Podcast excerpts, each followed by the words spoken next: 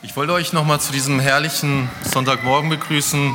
Endlich wieder Sonne, endlich wieder wärmer. Hoffentlich heute nicht zu warm.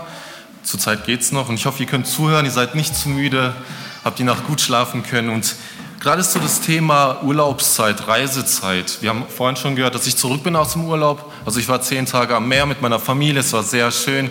Wir hatten zehn Tage lang Sonne, Sand und Meer. Nee, äh, Stein und Meer. Und hier habe ich erfahren, dass es in Deutschland kalt war, es war regnerisch und jetzt freue ich mich umso mehr für euch, aber auch für mich, weil ich jetzt wieder hier bin und das Sommerwetter genießen darf. Urlaubszeit, das bedeutet Zeit zum Entspannen. Und so auf Reise gehen äh, ist meist erstmal so mit Spannung verbunden, weil man muss ja alles organisieren, man muss auf die Reise gehen, aber dann hofft man, dass man am Ende am Strand oder in den Bergen oder im Hotel oder im Wellness, wo auch immer man geplant hat hinzugehen, dann liegt, um zu entspannen. Also Ausruhen mit Familie oder Ehemännern. Und ich habe da so eine kleine Begebenheit mitgebracht, vielleicht kann das die ein oder andere Frau nachvollziehen. Beim Ausflug auf den Kanarischen Inseln fragte eine Reiseleiterin vor der Weiterfahrt zur nächsten Station, ob noch jemand seinen äh, Sitznachbarn vermissen würde. Da sich keiner meldete, fuhr der Bus los. Auf einmal schrie eine Frau auf, ihr Mann würde noch fehlen.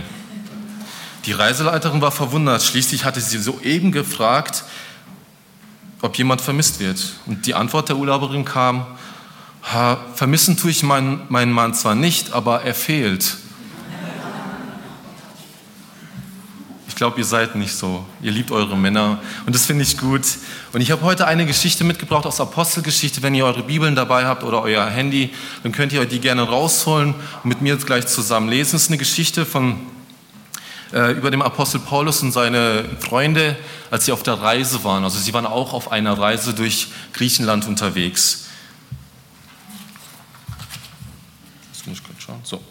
Genau, und das steht in Apostelgeschichte 16, die Verse 16 bis 22. Apostelgeschichte 16, die Verse 16 bis 22. Als wir einmal auf dem Weg zu der Gebetsstätte waren, begegnete uns eine Sklavin.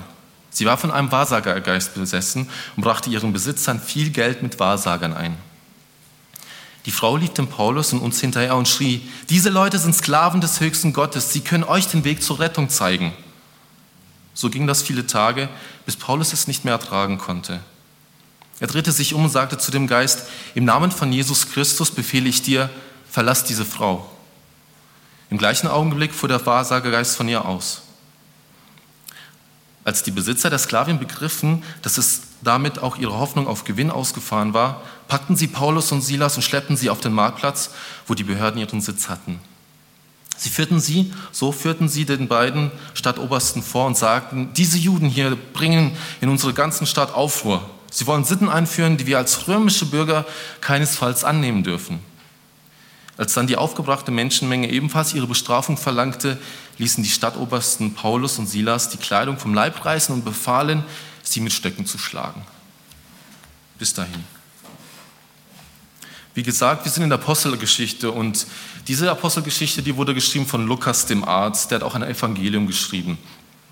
Und dieser Lukas, Lukas, der war auch dabei auf dieser Reise mit Paulus. Also er hat das, was er da schreibt, hat er miterlebt so wie Paulus reagiert hat, das, was da passiert ist. Und in dieser Geschichte sind Paulus und seine Freunde, wie ich gesagt habe, auf einer Missionsreise durch das griechische Reich oder nee, eher durch das römische Reich durch Griechenland. Und schließlich landen sie in dann dieser Stadt Philippi. Und Paulus und seine Freunde, die reisten fleißig von einer zur anderen Stadt. Also es war eher so ein Städtetour-Ding. Man geht von einer zur anderen Stadt, lernt Leute kennen, verknüpft sich, gründet äh, gegebenenfalls eine Gemeinde und bevor sie in so eine Stadt reingegangen sind, um Kontakt zu den Menschen zu knüpfen, sind sie erst in die Synagoge gegangen, dort wo die Juden sich versammelt haben. Deswegen lese ich nochmal den 16. Vers vor. Als wir einmal auf dem Weg zu der Gebetsstätte waren, begegnete uns eine Sklavin. Sie war von einem Wahrsagergeist besessen und brachte ihren Besitzern viel Geld mit Wahrsagern ein. Und diesen ersten Punkt möchte ich nennen, Gott braucht uns nicht, aber er will uns. Wenn wir so die Geschichte lesen, dann sehen wir, dass offensichtlich damals mit Religion auch Geld verdient wurde. Also da war diese Sklavin oder diese Frau oder Magd, es gibt verschiedene Übersetzungen, die ihren Besitzern viel Geld durch ihre Wahrsagerei eingebracht hat. Und dann nervt sie da den Paulus schon seit Tagen Und für ihn ist es irgendwie keine Gabe, sondern für ihn ist es einfach etwas, was ihn nervt und was auch nicht so toll ist, sondern irgendwie was, was ein hässlicher Zwang ist. Sie murmelt da so Orakel oder schreit auch Wahrheiten über Paulus und seine Begleiter. Und vielleicht kann man auch denken, hey, das ist doch gute Werbung für Paulus. Warum stellt er sich so an? Wieso macht er das? Warum lässt er diesen Geist ausfahren? Aber stellt euch vor, ihr würdet durch eine Stadt laufen, zum Beispiel Rom, ihr schaut euch die Gegend an, ihr wollt es genießen und da ständig eine Frau hinter euch, die schreit, hey, der ist Christ, der kennt die Botschaft von Jesus, der ist Christ, der kennt die Botschaft von Jesus. Und das ist nicht nur ein, zwei Stunden, sondern es ist tagelang, immer wieder, wenn ihr diese Frau, trifft. Da wäre ja euer Urlaub auch hin. Ich weiß, dass Paulus nicht im Urlaub war, aber einfach mal so vom Gedanken her. Aber diese ungewollte Werbung oder Propaganda findet Paulus nicht gut. Nicht, weil sie nicht die Wahrheit sagt oder nicht, weil es nicht was Tolles wäre, dass Jesus gelobt oder Gott gepriesen wird, sondern weil Satans Macht diese Frau quält. Sie wird gequält und sie muss schreien Dinge, die sie vielleicht gar nicht sagen möchte. Und es ist schön, Paulus war die Befreiung, der Frau wichtiger als Werbung für Gott. Aber nicht, weil die Verbreitung von dem Evangelium schlecht wäre, sondern weil die Frau in Verbindung damit litt. Sie wurde gequält. Und ich finde es so gut, dass Paulus das im Blick hatte. Er weiß nämlich ganz genau, dass Gott uns Menschen nicht braucht. Er braucht uns nicht, damit wir Werbung machen. Er braucht keine anderen, damit sie schreien, hey, das sind die Kinder des Höchsten, folgt ihnen nach. Nee. Aber er befreit die Frau durch Paulus. Es war jetzt nicht so, dass Paulus die Frau befreit und Gott ist nebenher. Nee, durch die Vollmacht Gottes, die Paulus bekommen hat, hat er diese Frau befreit. Und diese Frau war wichtiger Gott, als so Werbung zu machen. Gott braucht uns nicht, aber er will uns. Und wir schauen uns jetzt nochmal genauer an, was Paulus da mit der Frau getan hat, weil das ist sehr interessant. Also ich habe das in der Jungschau schon mal gemacht, diese Andacht über diese Stelle und ich habe das jetzt immer wieder gelesen und auf einmal sind mir so ein paar Dinge aufgefallen, wie Paulus da gehandelt hat. Ich lese jetzt weiter ab Vers 17. Die Frau lief dem Paulus und uns hinterher und schrie, diese Leute sind Sklaven des höchsten Gottes. Sie können euch den Weg zur Rettung zeigen. So ging das viele Tage, bis Paulus es nicht mehr ertragen konnte. Er drehte sich um und sagte zu dem Geist, im Namen von Jesus Christus befehle ich dir, verlasse diese Frau. Im, Augen, Im, gleichen Augenblick fuhr der Wahrsagergeist von ihr aus. Also Paulus hat echt Geduld gehabt. So ging das viele Tage. Und ich habe euch schon gesagt, wenn ihr jetzt irgendwo unterwegs wärt und da wäre jemand, der wird euch nerven ständig, ich glaube, ich würde keinen Tag aushalten. Wir Deutschen vielleicht keine Stunde. Also ich bin auch Deutscher, aber. Aber diese Frau, die schrie und die schrie und es war nicht nur ein, hey, guck mal Leute, das sind schöne Männer, die kennen Gott, sondern die hat geschrien, steht da. Sie hat richtig laut geschrien. Ich glaube, ich hätte sie am liebsten abgeschaltet. So einfach so ein Knopf oder hätte sie geschlagen. Also das als Mann nicht. Wenn ich jetzt eine Frau hätte, sie vielleicht, ich weiß es nicht. Also ich wäre nicht so geduldig gewesen. Das muss ich ganz offen zugeben. Und das ist vielleicht wie, es gibt Leute, die, die, äh, die kommen nicht aus der Ruhe. Und da habe ich so eine, so eine kleine Begebenheit gelesen, die fand ich sehr interessant. Da hat mal ein Bekannter zu einem anderen Bekannten gesagt, hey, in diesem Jahr werde ich im Urlaub nichts tun. Die erste Woche werde ich mich nur im Schaukelstuhl entspannen. Ja, und in der zweiten Woche, was machst du da? Ah, da werde ich dann eventuell ein wenig schaukeln. Also es gibt Leute, die lassen sich nicht aus der Ruhe bringen, aber es gibt so Leute wie mich. Und wenn ihr meine Predigt über Sanftmut gehört habt, ihr wisst, dass ich Zorn und Brand sein kann. Vielleicht heute nicht mehr so vorstellbar, äh, vorstellbar wie früher, aber das geht. Also ich hätte, glaube ich, das nicht ausgehalten. Und ich bin auch so der Typ, wenn es so Krach gibt oder irgendwie Streit oder ich sehe, da muss man was regeln, dann bin ich der Typ, der sich gern mit Leuten zusammensetzt. Erstmal so eine Runde, erstmal über die Gefühle reden, ha, wie geht's dir, warum redest du so?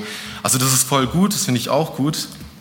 Und am Ende gibt es dann noch so eine Umarmung, man geht Kompromisse ein, super Sachen, aber Paulus hat es ganz anders gemacht. Er war einfach geduldig mehrere Tage und dann hat er was gemacht.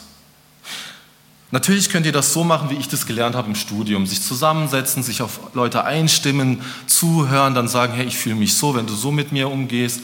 Das sind gute Sachen, die müssen wir auch lernen. Die sind sehr wichtig. Die haben mir sehr viel gebracht im Leben. Aber ich möchte auch noch was von Paulus lernen.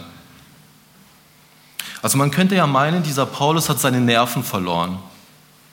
Aber ich habe mich dann gefragt, war das wirklich so? Hat Paulus seine Nerven verloren, als er sich umgedreht hat und diesen Wahrsagergeist ausgetrieben hat? Und ich habe es mir angeschaut und ich habe entdeckt, ey, ich glaube nicht, nee, Paulus ist nicht ausgerastet. Es ist interessant, wenn wir so die Figur Paulus im Neuen Testament anschauen, ist er so mehr oder weniger ein Choleriker, eine aufbrausende Persönlichkeit. Also Petrus ist eher so einer, der immer übertreibt und sagt, ja Jesus, ich sterbe für dich, ich gehe für dich ans Kreuz und so, aber am Ende haut er dann ab und lügt dreimal. Und Paulus ist eher jemand so, der, der, der ist aufbrausend ein bisschen. Das können wir sehen, als er die Christen verfolgt hat, weil er wollte jeden umbringen, weil er wollte was Gutes tun für Gott. Aber ich glaube nicht, dass Paulus ausgerastet ist in dem Moment, als er sich zur Frau umgedreht hat. Ich glaube auch nicht, dass er sie angeschrien hat. Es steht nämlich, Paulus sprach zu dem Geist und er fuhr aus. Paulus hat nicht zu der Frau ges gesprochen, er hat nicht gesagt, hey, jetzt einmal still, ich will dir jetzt was sagen. Nee, er hat den Geist angesprochen. Und ich glaube, Paulus hat seine Fassung nicht verloren. Er hat klug gehandelt. Erstens, er hat nicht aus seiner eigenen Kraft, sondern in übertragener Vollmacht Gottes gehandelt. Zweitens hat er das gesehen, was die Frau gequält hat. Stellt euch vor, ihr seid im Urlaub, eine Frau ist hinter euch und die schreit die ganze Zeit und ihr brüllt sie an. Dabei hat sie einen Dorn im Fuß und schreit nach Hilfe. Wäre vielleicht so ein Beispiel. Und drittens, er hat sich dann um die Quälerei gekümmert. Es hat ihn vielleicht genervt, es war vielleicht ständig auf ihn drauf, aber er hat dann nicht die Frau angeschrien oder so, sondern er hat sich um die Quälerei gekümmert. Und das sind drei gute Punkte für uns Christen im Alltag. Und darüber könnte ich jetzt eine eigene Predigt nochmal halten, aber mir war es so wichtig, euch das heute schon mal mitzugeben, damit ihr dann beim nächsten Mal nochmal kommt, wenn es euch interessant war. Aber schreibt euch am besten, wenn ihr jetzt was zum Schreiben habt, drei Punkte auf, die wir daraus so ein bisschen ableiten können. Also erstens, seid euch bewusst, wessen Kinder ihr seid und aus welcher Kraft ihr täglich lebt. Dann zweitens, schaut auf die Menschen um uns her mit Gottes Augen. Und drittens, kümmert euch um die Menschen und nicht seine Taten. Das konnte ich von Paulus lernen und das wollte ich euch mitgeben. Aber jetzt gehen wir zurück zu der Befreiung von der Frau. Da konnte die Frau endlich aufatmen.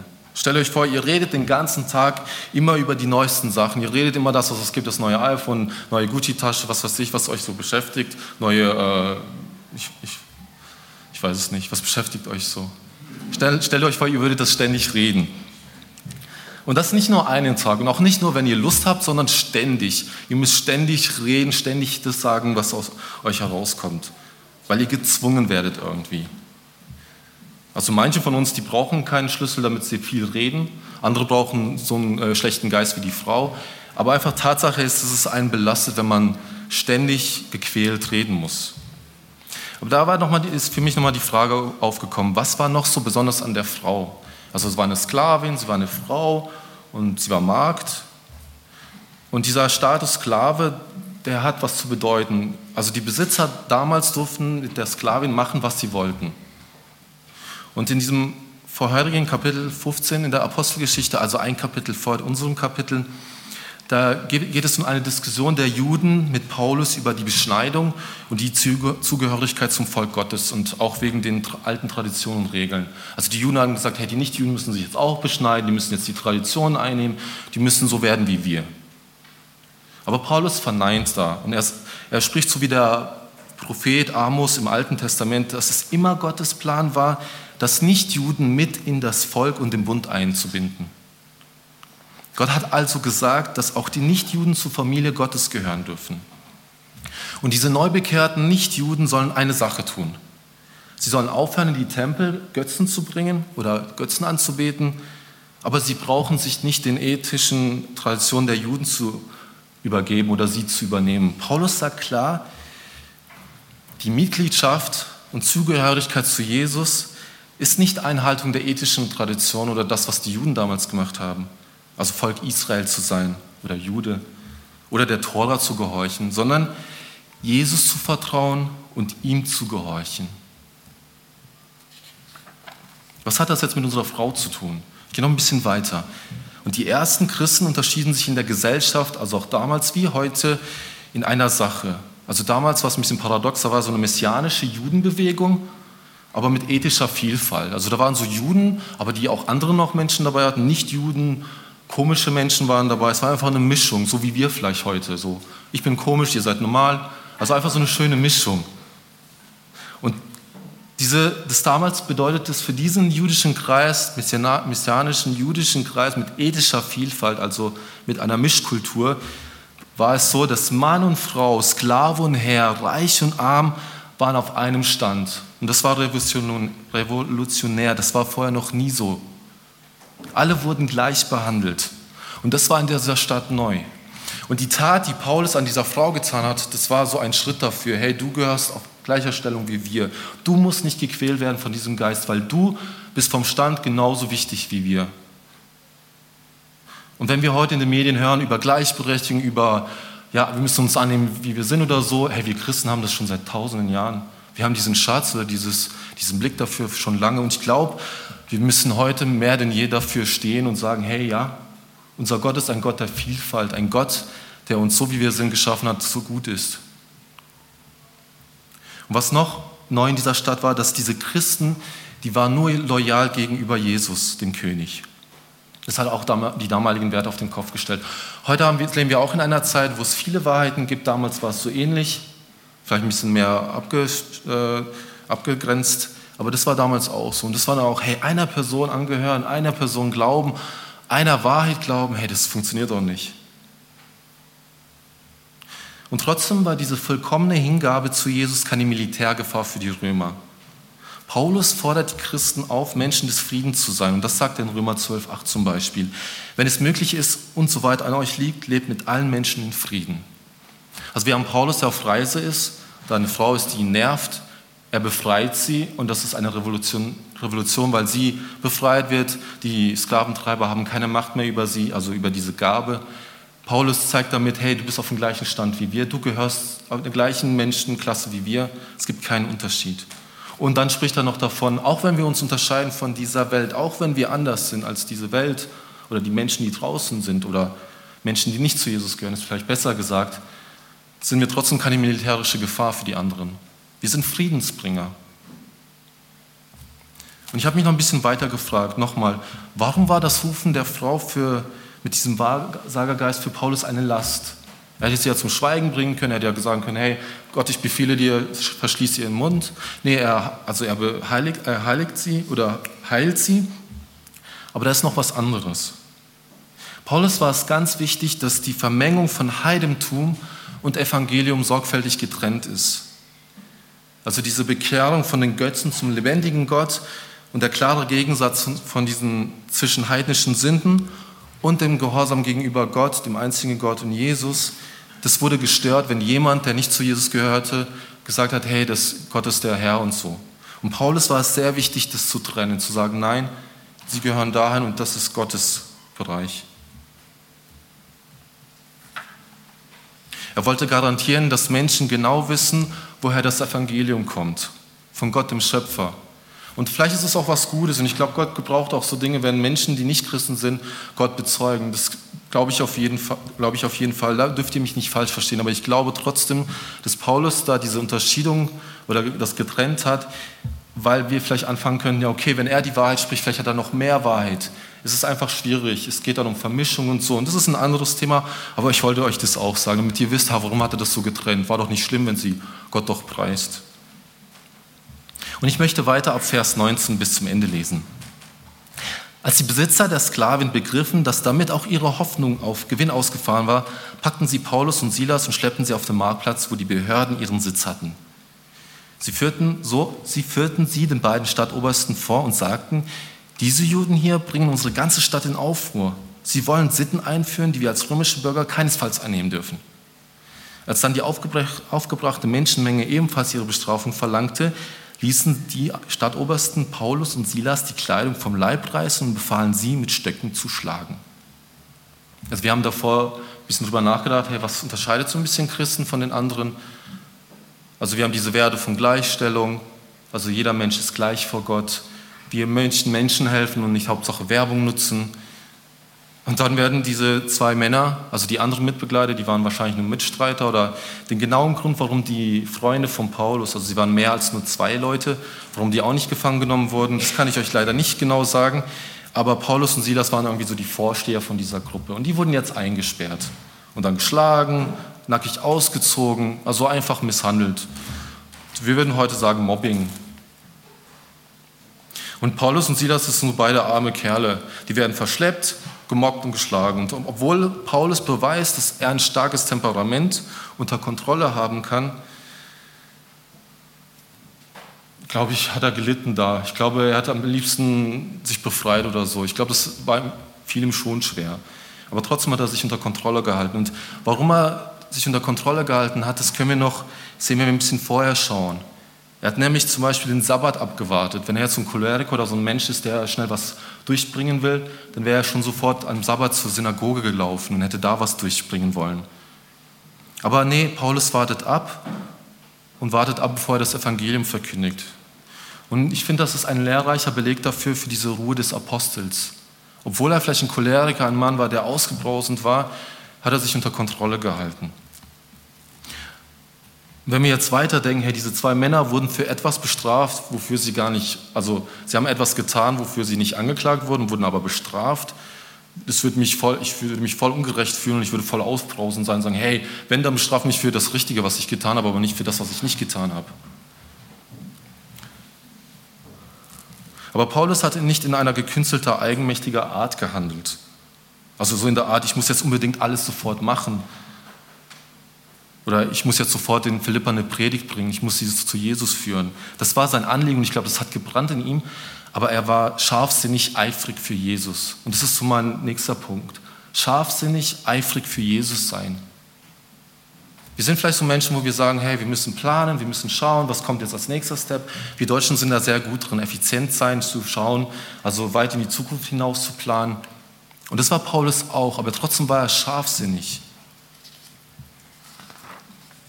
Paulus wollte bei der Arbeit ein gutes Gewissen behalten. Und ich glaube, die Schwaben sind da so Menschen, die sind für mich ein Vorbild. Morgens um 7 Uhr, wenn ich noch schlafe, also ich darf ein bisschen länger schlafen als ihr, dann läutet da diese Glocke und die läutet so laut. Und die ersten zwei Nächte, als ich hier geschlafen habe, habe ich das so laut gehört, aber nur die um 7 Uhr. Und dann habe ich jemanden gefragt, ja, warum ist die so laut? Ja, das ist für die Schwaben, die noch im Bett schlafen und faul sind. Also Paulus war einer, der bei seiner Arbeit ein gutes Gewissen behalten wollte. Und er konnte das nur erreichen, indem er sich die Verhältnisse anschaute, in denen er war und darin handelte. Er war eifrig für Jesus, aber er war nicht voreilig, sondern scharfsinnig. Schreibt euch am besten auf, wenn ihr was zum Schreiben habt, wenn ihr Leute habt, seid, die was aufschreiben. Er war sehr eifrig für Jesus, aber er war nicht voreilig, sondern scharfsinnig. Und ich habe euch schon gesagt, Paulus und Silas wurden nicht wegen der Schädigung, die sie durch die, die, die den Besitzern der Sklavin oder dieser Frau gegeben haben, eingesperrt oder eingeklagt, sondern auf einmal kam da viel weitreichendere Beschuldigung gegenüber den beiden. Sie waren Störer des Friedens und der Ordnung und Verbreitung religiöser Lehre und Gebräuche und die Römer verboten würden und auch unwürdig wäre das. Also auf einmal kamen ganz andere Beschuldigungen hervor. Und dabei wurde auch dieses jüdische, also die jüdische Herkunft als Mittel benutzt, um Hass gegen sie zu schüren. Der Widerwille gegen Juden, war, gegen Juden damals war schon in griechischen Städten weit verbreitet und auch heftig teilweise. Also wir kennen die Leidensgeschichte so der Juden, wenn wir uns die Geschichte anschauen. Und damals war das dann auch so an der Stelle. Und das ist für mich wieder, hey, Paulus, halt deine Frau, stell sie auf den Stand mit uns. Also wir sind alle gleich. Und dann kommen Leute und sagen, ihr seid Störenfrieder, ihr macht das und das und das. Und natürlich war diese Befreiung der Frau von diesem Wahrsagegeist für die Besitzer überhaupt nicht toll. Und vielleicht, also ich behaupte das mal jetzt, und wie geldgierige Leute mit Einfluss immer reagieren, sie lassen sich das Geschäft nicht ohne Folgen vermasseln. Ich glaube, wenn ihr genug Mafia-Filme geschaut habt, dann wisst ihr, was ich meine. Also, wenn irgendwas Geld wegkommt oder irgendwie ein Gewinn ausbleibt, dann muss jemand anderes dafür bezahlen. Und es ist ihnen egal, ob jemand dabei stirbt oder verletzt wird oder unschuldig ist. Und diese Befreier, Paulus und Silas, sie kamen ins Gefängnis. Und diese geldgierigen Bosse, die triumphierten. Zumindest erstmal. Oder vorerst.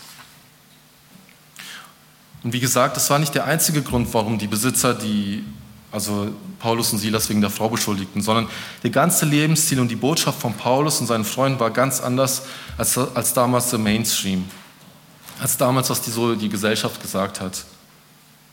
Und ich glaube, heute wie damals kann man auch mit Angst und dass Leute an unsichtbare Dinge glauben, viel Geld verdienen. Also wenn wir zum Beispiel, ich habe mich als Jugendlicher gern mit Okkultismus beschäftigt, also ich habe jetzt nichts gemacht, aber ich hab, es hat mich interessiert, weil es war so unheimlich, es war so so was Gruseliges oder die, wenn wir uns im Kino anschauen, was es für Filme gibt, so über Okkultismus oder Horrorzeugs oder so, das ist heute noch voll da. Leute interessiert das heute genauso wie damals. Und da ecken natürlich Paulus mit ihrem nicht geldbringender Botschaft von menschenfreundlichen, nicht aufgemotzten Evangelium an. Wir Christen denken vielleicht manchmal, okay, ich, ich gehe in den Gottesdienst, der aufgemotzt ist, der cooler ist, oder vielleicht denkt ihr nicht so. Ich glaube, ihr denkt nicht so. Aber es gibt so Christen, die wollen was erleben, die wollen hier Jesus, Halleluja und so. Ich bin auch so ein Typ, ich sage auch gerne Halleluja, aber das ist so vielleicht, was so ein Blick von ihnen ist. Aber so ein, wenn ich jetzt sagen darf, so ein trockenes Evangelium ist manchmal nicht so toll, obwohl es die beste Botschaft der Welt ist.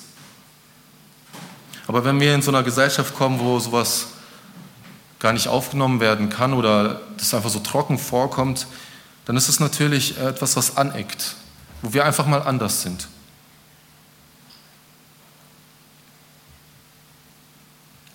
Aber Paulus und Silas, sie haben sich damals mit ihrer Art, mit ihrem Lebensziel gegen die Gefangenschaften der Gesellschaft gewendet. Also zum Beispiel der Menschen in der Antike, da gab es auch Spielsucht, Existenzängste, wo Dinge gemacht wurden wie Opfer oder was weiß ich, Geiz oder zur Wahrsagergeister gehen. Und auch heute passt die christliche Lebensart oft nicht in unsere Gesellschaft, also so wie wir leben oder auch leben sollten. Vielleicht haben wir uns schon angepasst, vielleicht haben wir uns als Christen, weil wir so weichherzig und gut sind, haben uns schon in, eine, in einen Quadrat eingepresst und sind jetzt ganz still und ruhig und lieben Menschen um uns herum, wärmen vielleicht andere, aber vielleicht mehr auch nicht. Aber ich glaube, diese christliche Lebensart, die passt oft nicht sehr in unsere Gesellschaft, weil erstens, weil sie, nicht weil sie schlecht ist oder Krieg hervorbringt, sondern weil sie nicht Christen herausfordert, also sie, sie total hinterfragt, aber ich glaube auch uns Christen. Ich glaube, uns Christen fordert immer wieder der Befehl Jesus für die Verkündigung des Evangeliums und Friedens heraus. Immer wieder Friedensbringer zu sein. Das kann anstrengend sein, vor allem dann, wenn es uns so gut geht, wenn wir alles haben, was wir brauchen. Ich habe mal äh, vor ein paar Monaten ein Zitat gelesen vom Atheisten, der hat gesagt, hey, in Afrika kann es sein, dass Menschen da Gott brauchen, aber hier in Deutschland, wir haben alles, wir brauchen Gott nicht. Und vielleicht können wir uns das übertragen auf die Geschichte, die wir heute hören. Paulus und Silas laufen mit den Begleitern durch die Städte und gründen Gemeinden. Und da war so eine Stadt Philippi, die hatte eigentlich alles. Also vielleicht hatten sie auch ihre Probleme, jede Stadt hat ihre Probleme, aber da kommen sie auf einmal mit ihrer Lebensart hin machen irgendwie was kaputt und landen deswegen im Gefängnis. Und das Interessante ist, Mobbing gab es auch schon damals. Wir kennen heute Cybermobbing, wir kennen Facebook-Mobbing oder auch auf der Straße beschimpfen oder Rassismus oder alle anderen Arten. Und damals gab es das auch. Und ich fand es damals ein bisschen krass, dass sie nackt ausgezogen wurden und verprügelt wurden. Also die haben nichts gemacht, sie hatten nicht mal eine, äh, keinen Richterbeschluss, gar nichts, sie wurden einfach ausgezogen und geschlagen. Also ich würde meinen, das war, das, antike das war die antike Art des Mobbings. Wir können uns heute natürlich fragen, wo erleben wir Christen oder auch Menschen allgemein Beschränkungen oder sogar Unterdrückungen. Und ich möchte es nicht nur auf uns Christen beziehen, so hey, wir leiden oder wir sind in einer Welt von Nichtchristen, sondern auch die Nichtchristen, so wie diese Frau in der Geschichte, die gelitten hat unter diesem Wahrsagergeist. Wie viele Menschen kennen wir, die leiden, die unter innerlichen Verfolgung leiden, die Depressionen haben, denen es nicht gut geht, die in der Gesellschaft unterdrückt werden und die sind nicht mehr Christen. Also was hat das, oder was hat das konkret heute mit uns zu tun? Es gibt ein ganz einfaches Beispiel in meinem Fall. Ich kenne das so, wenn es etwas Neues gibt, dann will ich persönlich das schon mal gerne haben. Zum Beispiel eine Apple Watch. Ich wollte sie immer haben. Ich fand sie einfach toll. Und es war die erste Uhr, die mir natürlich gestanden hat. Natürlich nur Apple Watch steht mir.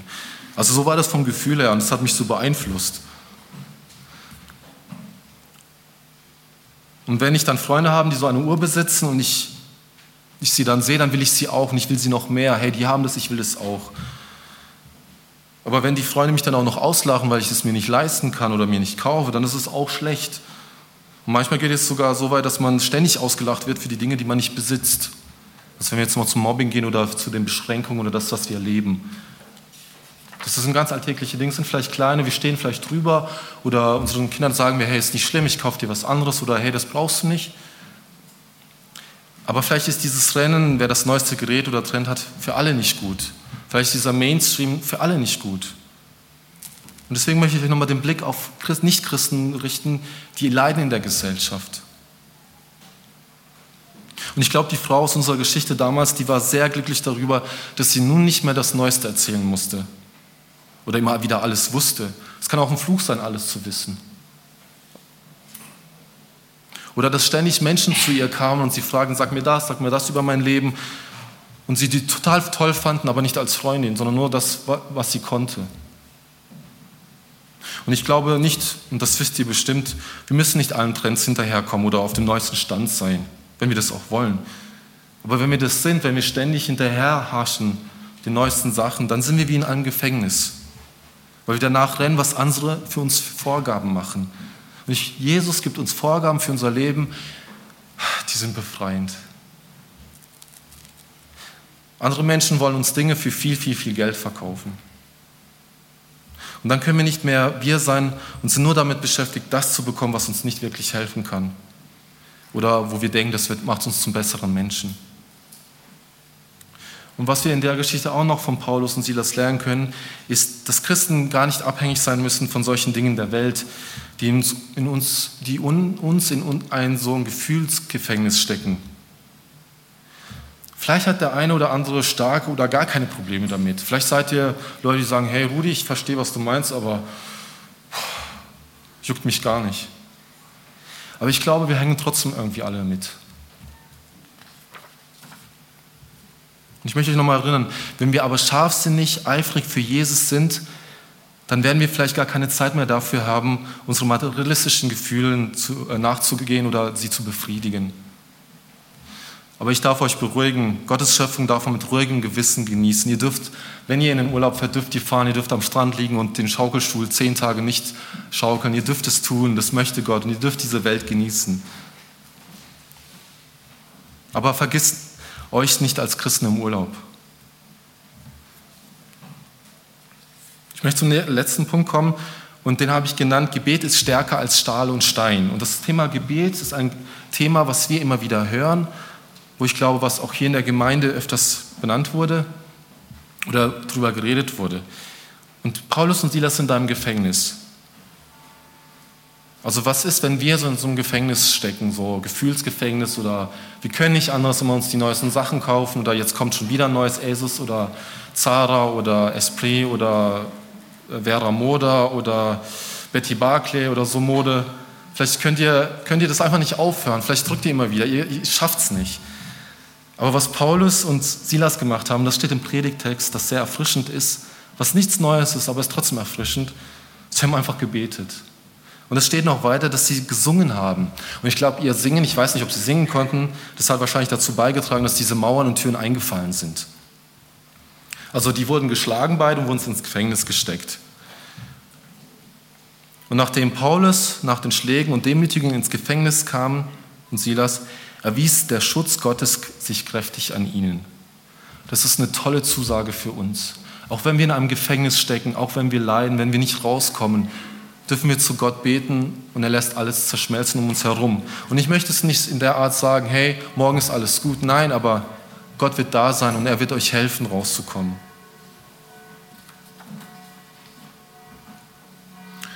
Und das Schöne an der Geschichte ist, Paulus, sie verkündigen das Evangelium, sie stehen für Dinge ein, die die Welt gar nicht versteht. Sie kommen ins Gefängnis unschuldig.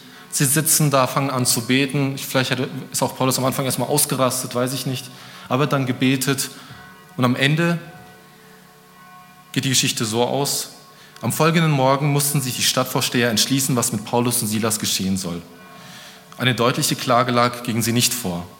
Daher waren die Beamten der Meinung, mit der Bestrafung und Züchtigung, die die Apostel bekommen hatten, seien sie genug bestraft. Und wenn wir diese Geschichte, und die, darauf gehe ich heute nicht ein, aber wenn wir diesen Text lesen, wo Paulus im Gefängnis sitzt mit Silas und sie werden befreit, ist es nicht nur so, dass Gott sie nicht nur aus der Situation befreit war, hat, in der sie waren, sondern also in der sie ungerecht behandelt worden waren, sondern er hat sie auch gleich genutzt, diese Situation, um Menschen zu Jesus zu führen. Und wenn wir diese Geschichte lesen, lest sie zu Hause, das ist auch toll, das ist der Vers 25 bis 34, bekehren sich die Menschen da, die im Gefängnis waren und wollen sich taufen lassen. Das finde ich genial. Vielleicht kommen durch unsere schlechten Situationen mehr Menschen zum Glauben, als wir meinen. Vielleicht glauben wir, oh, ich bin so ein miese Peter, ich klage immer oder mir geht so schlecht. Aber vielleicht habt ihr auch so ein Bild über Gott, hey, aber mein Gott ist für mich da, er sorgt für mich, er heilt mich, er hat das getan. Ich glaube, mehr Menschen werden davon beeinflusst, als wir glauben. Und wir dürfen auf Gott hoffen und vertrauen, dass er durch unser Gebet Stahl und Stahl, Stahl und Stein einfallen lässt. Und in unseren schlechten Situationen, wenn wir dann noch Kraft haben, sogar Menschen taufen wie Paulus und Silas. Wir können damit anfangen, sie zu Jesus zu führen. Scharfsinnig, eifrig für Jesus zu sein. Das ist was Tolles für mich wieder gewesen, dass ich, ja, ich habe meine Probleme und ich habe meine Sorgen und Nöte, aber der Blick auf Jesus und Gott, der gibt wieder Kraft und der lässt mich Dinge aushalten und wenn es gut zulässt, sogar Stein und Stahl schmelzen. Ich möchte euch zum Schluss nochmal die vier Kernpunkte, ich, heute waren es ein bisschen mehr, vorlesen. Der erste Punkt war, Gott braucht uns nicht, aber er will uns.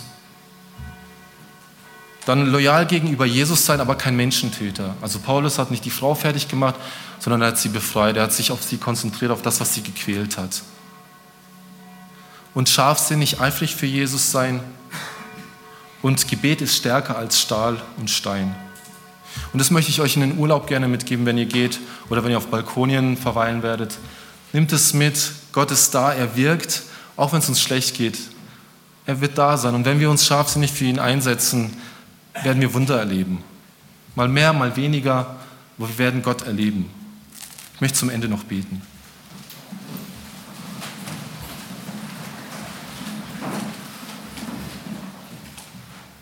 Danke, Vater, dass du uns so unendlich liebst und brauchen willst, obwohl du uns gar nicht brauchst. Und das klingt vielleicht negativ, aber es zeigt für mich einfach auf, hey, wie demütig mich eigentlich deine Liebe macht, aber wie viel Selbstbestätigung es mir wieder gibt, dass du mich liebst und dass du mir einen Wert gibst, dass ich ja nicht um meinen Stand oder meine Position kämpfen muss. Danke dir dafür und danke wir, dass wir in einer Welt leben dürfen, die wunderschön ist, aber auch schlecht ist, aber dass wir da nicht abhängig von der Welt sind, sondern abhängig von dir als als deine Kinder. Und danke, dass wir als wiedergeborene Christen den Heiligen Geist in uns arbeiten lassen können, damit er uns leitet und uns Kraft gibt für unseren Alltag, um Mauern zu überwinden, um Stahl schmelzen zu lassen und um einfach, wenn Menschen uns so richtig stark, krass nerven, uns auf sie zu konzentrieren in einer Art, wie Paulus es getan hat. Danke dir, dass du in unserem Leben da bist und dass du auch in unser Leben reinsprechen möchtest. Amen.